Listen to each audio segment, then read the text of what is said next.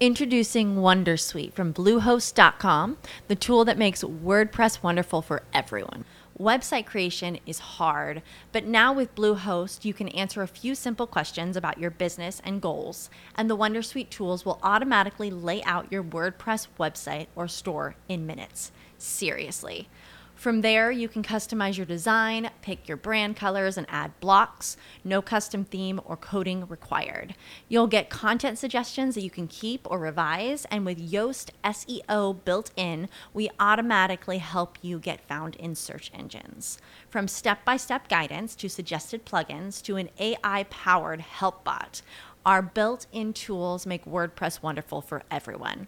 Maybe that's why Bluehost has been recommended by WordPress.org since 2005. Whether you're a beginner or a pro, you can join over 2 million Bluehost users.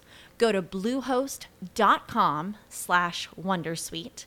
That's bluehost.com slash Wondersuite.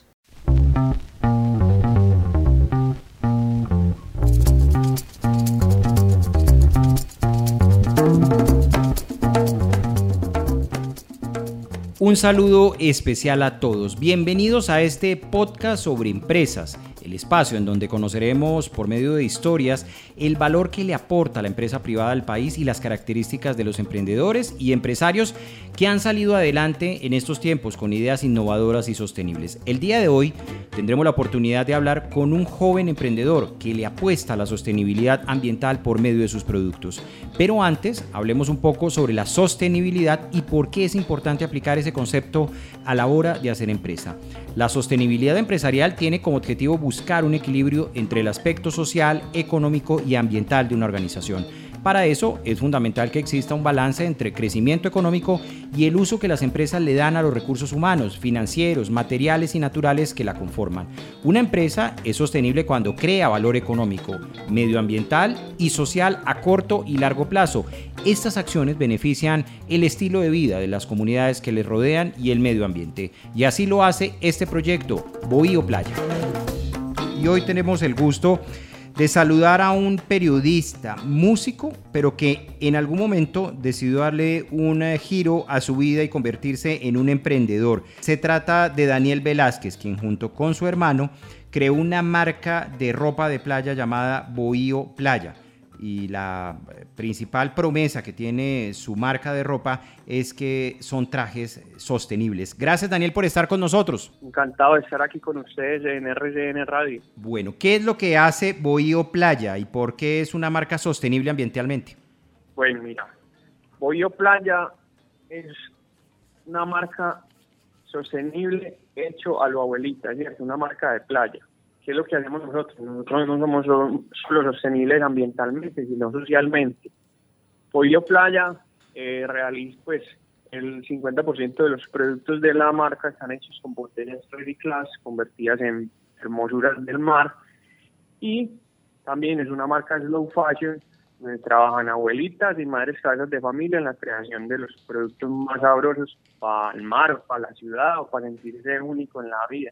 ¿Y por qué decidieron que fueran madres cabeza de familia o personas ya de la tercera edad, abuelitas, como dicen ustedes, que trabajen en el proyecto? Sí, pues mira, prácticamente la marca empezó así de forma orgánica porque pues, yo conocí a una señora pues en la universidad que cosía y era un adulto mayor y empezamos a ver que los resultados al coser de estas personas son muy, muy buenos y las prendas quedan impresionantemente bien hechas, ¿cierto? Y duran seis años, pues a nosotros nos han durado camisas seis años, obviamente no todas, pues, pero entonces se crea como esa conciencia a la hora del consumo, consumo desacelerado, porque cuando compras algo que te dura mucho, obviamente no vas a seguir comprando y comprando y comprando, que es lo que muchas veces le hace daño al planeta, ¿cierto?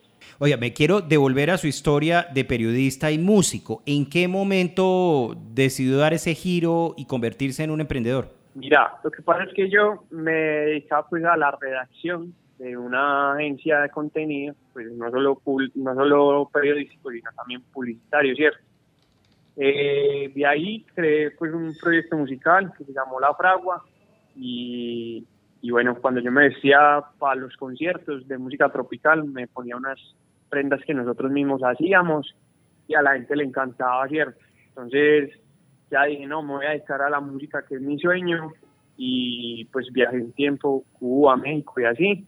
Ya eso es cuando estaba aquí en Medellín, dije, eh, más me pongo a hacer la parte de la música, porque a mí me gusta pues como vivir ocupado, y no, pues ya vender las prendas, al principio fue muy duro, ya después eh, como que tuvo mucha acogida en los músicos, por ejemplo Vicente García, Juanes, Carlos Díez empezaron a vestir con la marca y ahí empezó a coger mucha fuerza y bueno, ya somos una empresa pues mediana en Colombia y gracias a la vida pues nos va muy bien y también nos gusta mucho aportarle pues al planeta. Claro, pero ¿por qué pensaron en que las prendas eh, fueran prendas pensadas en playa, en el calor, en, eh, en la piscina, para que se usaran en climas cálidos? Sí, sí, sí, porque nosotros tenemos mucha influencia de la vida tropical, de la vida caribeña, pues, toda nuestra niñez la pasábamos en la costa, ¿cierto? En Santa Marta, que eh, tenemos familia allá, entonces la música, Yo de Arroyo, los hermanos Zuleta, el grupo Nietzsche también, pues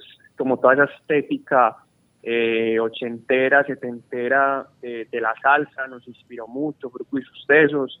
Entonces de ahí nació como la propuesta de Bolío Playa, ¿cierto? Bueno, ¿y en qué momento empieza usted a votar corriente con su hermano y decirle, bueno, metámonos en este proyecto?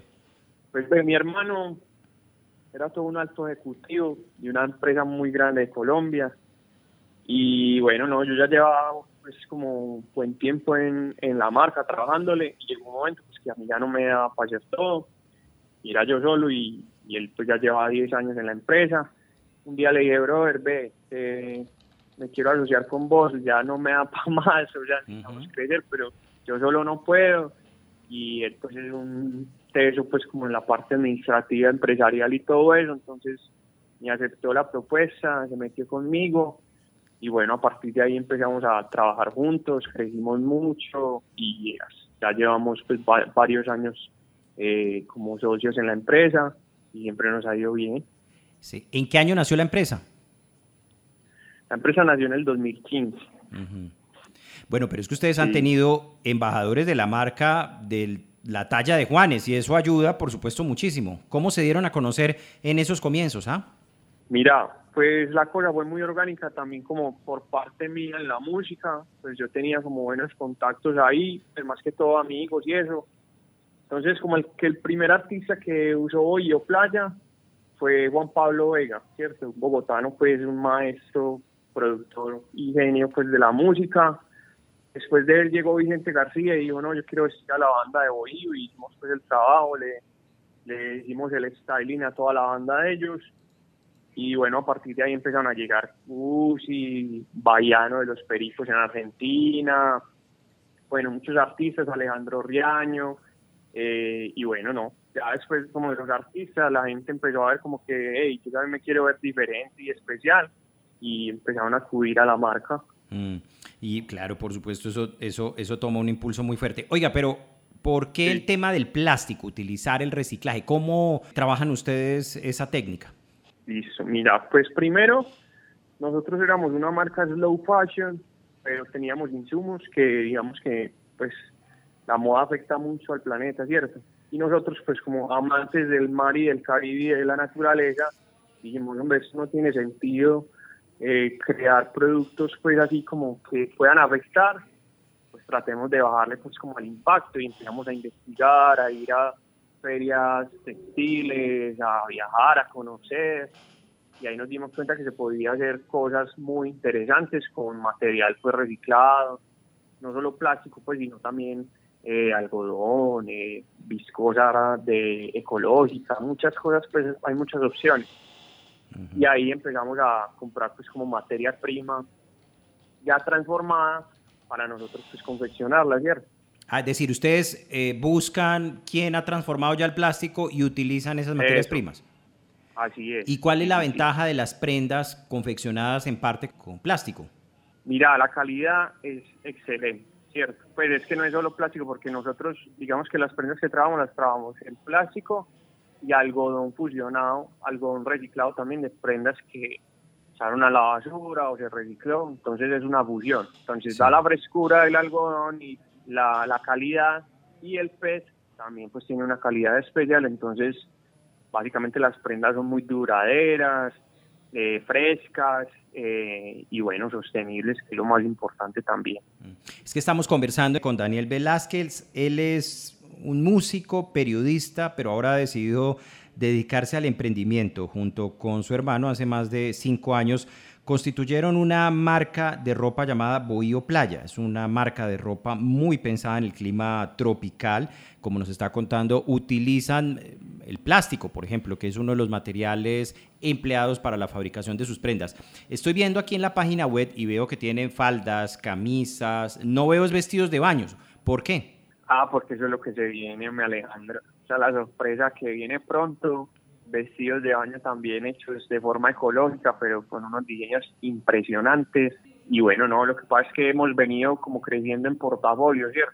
La idea es poder abarcar todo lo que necesitas para ir a la playa, ¿cierto? Entonces, poco a poco hemos ido sacando un buen portafolio y cada día pues como que crecemos más, pero con paciencia, ¿cierto? Vamos que creando los productos, eh, testeándolos pues de forma chévere para ver si pegan todo y ahí vamos, pero los vestidos de baño es algo que tenemos ya casi pues en el horno y, bueno, eso es lo que se viene. ¿Cómo es competir con otras marcas que quizás ofrezcan productos eh, chinos o, de eh, materiales quizás no tan orgánicos como el que ustedes utilizan, pero con precios mucho más baratos? ¿Cómo son esos competidores y cómo enfrentarlos? Mira, eso ha sido un proceso complicado, pero nosotros hemos sabido muy educar muy bien al consumidor local, pues al colombiano, ¿cierto? Mucha gente prefiere pagar un costo un poco más alto por un producto que está haciendo, que tiene toda la ética 360, que tiene que tener una marca que es sostenibilidad, trabajo limpio, o sea, que la gente que trabaja en la empresa cree de forma bien, que no sea sobreexplotada como muchas veces pasa en Asia, ¿cierto? Sí. Eh, entonces ya la gente está cogiendo conciencia de comprar conscientemente y eso es algo pues a lo que nosotros le hemos eh, digamos apostado mucho a la educación del consumidor y nos ha funcionado bien y la empresa es económicamente siempre ha estado bien, ¿cierto? Entonces también es apostarle a las cosas y cambiar el mundo y el entorno y el consumidor es algo que uno debe hacer como proyecto de emprendedores. Claro. Oye, ¿quién les diseña? Mira, pues yo diseño algunas cosas, eh, también nos hacemos demasiadas colaboraciones con ilustradores, con eh, personas del sector de la moda aquí en Medellín, pues sobre todo y en Colombia. Eh, entonces, digamos que es como tejiendo todos esos creativos del mundo, no solo de, la moda, sino también de la, de la ilustración, de, del diseño gráfico. Entonces, digamos que creamos una red muy bueno, hagamos una colaboración con este artista colombiano, siempre pues somos como a lo colombiano y ahí pues como se hacen sinergias muy interesantes. Oye, ¿y dónde consiguen ustedes las telas? Y no sé si es en el mismo taller que ustedes terminan fabricando las prendas. Sí, sí, nosotros hacemos todo pues como corte, confección y demás. Las telas las digamos que las crea empresas de acá de Colombia, por ejemplo, Enca de Colombia es uno de los gigantes de las telas eh, pues recicladas y sostenibles y bueno, siempre hay buenos proveedores. Ustedes están comercializando en tiendas físicas y me imagino también las redes sociales son muy potentes. Sí, mira, nosotros tenemos dos tiendas en Medellín, una en Envigado eh, y otra en el Centro Comercial Oviedo. Eh, tenemos pues distribuidores en todo Colombia, tenemos distribuciones en Panamá, pues, eh, en Panamá, eh, Guatemala, Puerto Rico, eh, Chile y vamos a abrir una nueva que es en Canadá, ¿cierto? Pero curioso, ¿no? Ahí va la marca bien. Sí, sí, sí. curioso. ¿Y cómo es exportar, ah? ¿Cómo es exportar? No, es difícil, pero bueno, no. Hay que, hay que, digamos que educarse mucho, aprender mucho, pues como con Colombia y ese tipo de cosas eh, pero es algo muy gratificante cuando digamos que en otros países empiezan a ver que tu trabajo, pues que empezó aquí en Envigado, eh, tan pequeño y ya como que traspasó las fronteras, es muy gratificante. Bueno, en estos más de cinco años de experiencia, son muchas las lecciones, los aprendizajes. ¿En algún momento eh, pensaron literalmente en tirar la toalla? La verdad, yo creo que el primer año fue muy duro, ¿cierto? Pues digamos que pegar una marca es muy, un proceso muy complicado. pero yo creía mucho en el proyecto cuando empecé. Eh, a veces como que no, pues no tenía ni para una paleta ni para pero yo le seguía dando. Y no, yo creo que la constancia hace como los emprendedores algo muy importante porque muchas veces eh, mucha gente crea proyectos y no le da el primer mes y ya lo deja y yo como que le daba y le daba hasta que atrae como todo lo que yo creía y funcionó. ¿Y la familia cree en ese tipo de proyectos? ¿Es importante ahí el apoyo familiar eh, para poder uno impulsar esto?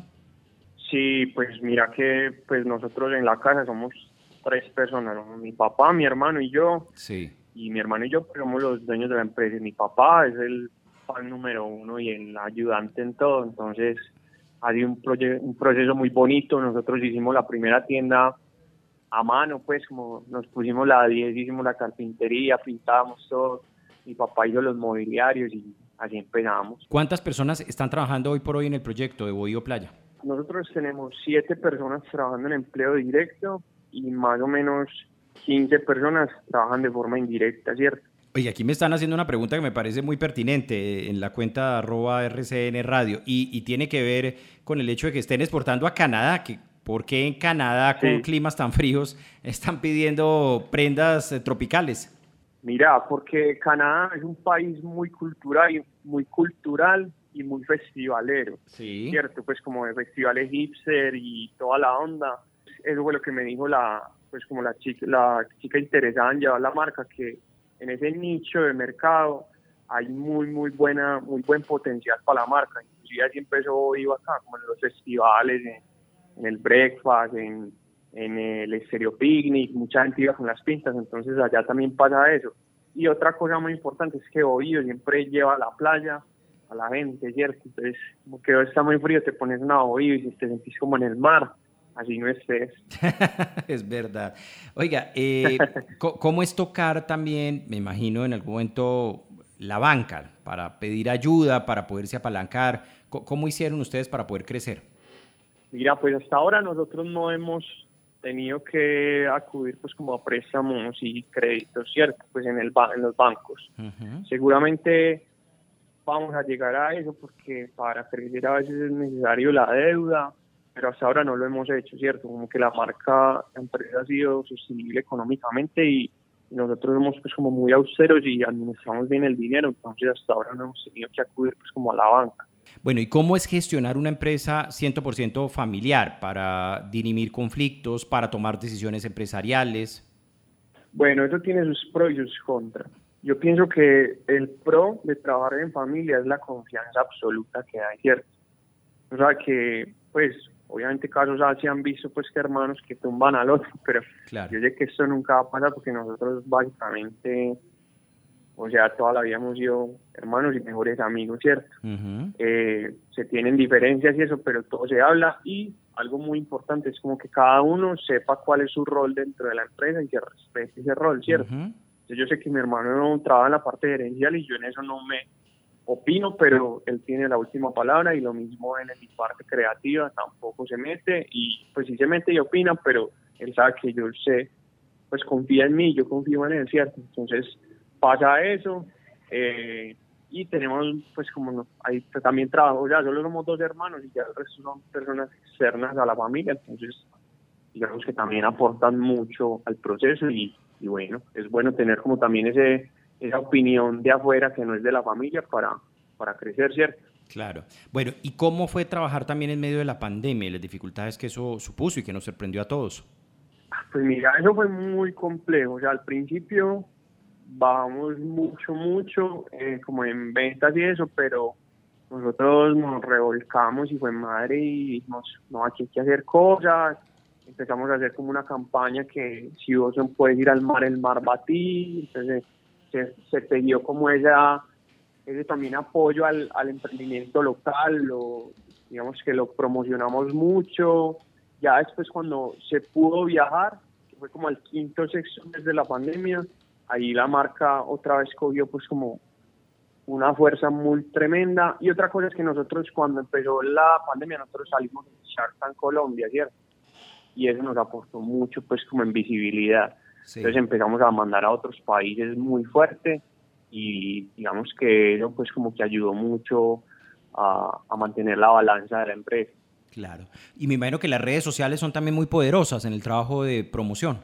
Sí, claro, ¿no? sobre todo Instagram.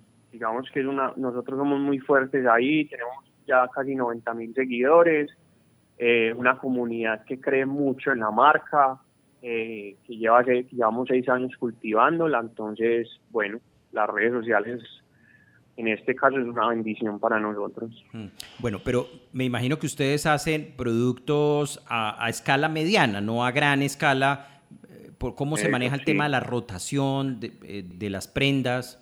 Mira, nosotros más o menos por prenda eh, o por diseño sacamos 40 productos, ¿cierto? Más o menos. Entonces todo el tiempo estamos creando nuevos, nuevos diseños, nuevas ilustraciones, nuevos patrones y, rotan bastante, ¿cierto? Lo bueno es que la gente que compra hoy, o sea, que difícilmente se va a encontrar otra persona con la misma prenda, ¿cierto? Sí. Entonces es algo muy, es un, pues, digamos que un pro muy grande.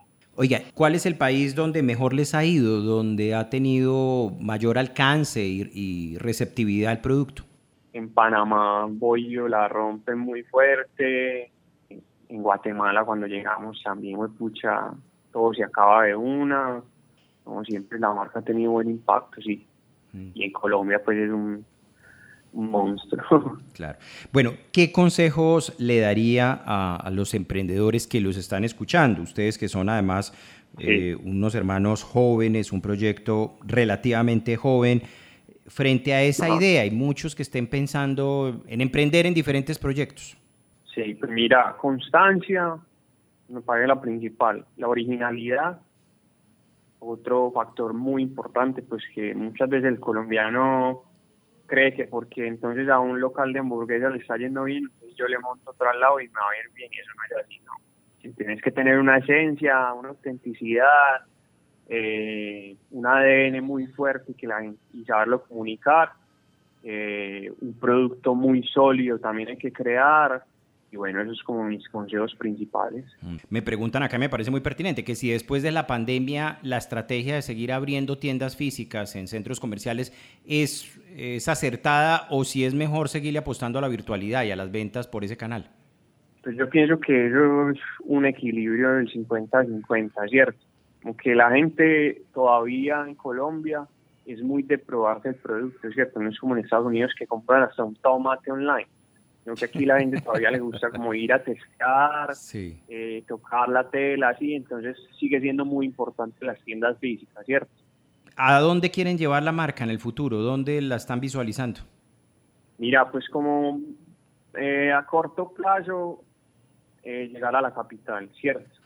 eso es como la meta a corto plazo, pues como tienda física y ya más adelante abrir en todas las playas del mundo, esa es nuestra meta. Mm. Pues en las, sobre todo en las más populares, pues Claro, y lo lograrán sin lugar a dudas con la tenacidad y, el esfuerzo y el trabajo en equipo. Daniel Velázquez, cofundador de la marca de ropa de playa Bohío Playa, junto con su hermano Daniel, crearon esta marca hace más de cinco años y se han venido posicionando rápidamente, no solamente como nos ha contado en el mercado nacional, sino que ya están exportando incluso al Canadá. Pues ha sido un gusto, Daniel, haber conversado con usted, conocer sobre su emprendimiento, que nos contara estas lecciones y muchos éxitos. Vamos a seguir muy pendientes del desarrollo de su marca. No, Alejandro, un placer, hermano. La verdad, estuvo muy, muy interesante la entrevista y las preguntas que, pues, que ustedes hicieron y aquí estamos y la invitación a todo el mundo a seguir arroba Playa en Instagram y ahí estamos para servirle. Sin duda alguna, Bohío Playa es un caso de éxito y un ejemplo de cómo una empresa puede triunfar no solo en Colombia, sino en otros países, utilizando un modelo sostenible y agregando un valor a sus productos al contribuir a la regeneración del medio ambiente. Antes de despedirme, voy a dejarlos con cinco consejos que hacen las empresas sostenibles. Uno de ellos, el primero, que la organización vea a la sostenibilidad como un impulsor para su crecimiento. Un segundo consejo, hacer que sus cadenas de valor sean sostenibles. Como tercer punto, señalamos el diseñar productos y servicios ecocompatibles. Un cuarto, capacitar a los empleados sobre la trascendencia de la sostenibilidad en la empresa y para que apliquen de forma efectiva las nuevas políticas. Y como último, impulsar las condiciones para el desarrollo local, tanto a nivel social como económico. Espero que hayan disfrutado este capítulo y estén atentos a nuestra página y las redes sociales de la FM para escuchar el siguiente episodio.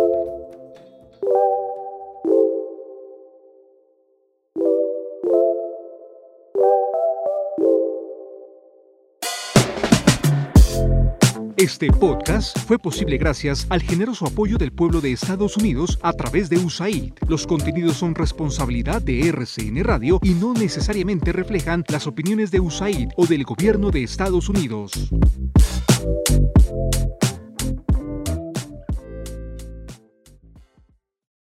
It Ryan here, and I have a question for you. What do you do when fist pumper? A woohooer, a hand clapper, a high fiver. I kind of like the high five, but if you want to hone in on those winning moves, check out Chumba Casino. At ChumbaCasino.com, choose from hundreds of social casino style games for your chance to redeem serious cash prizes. There are new game releases weekly, plus free daily bonuses. So don't wait. Start having the most fun ever at ChumbaCasino.com. No purchase necessary. VGW. Void were prohibited by law. See terms and conditions. 18 plus. Judy was boring. Hello. Then Judy discovered ChumbaCasino.com. It's my little escape. Now Judy's the life of the party. Oh, baby, Mama's bringing home the bacon. Whoa, take it easy, Judy. The Chumba life is for everybody. So go to ChumbaCasino.com and play over 100 casino style games. Join today and play for free for your chance to redeem some serious prizes.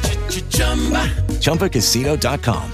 No purchase necessary. Void were prohibited by law. 18 plus terms and conditions apply. See website for details.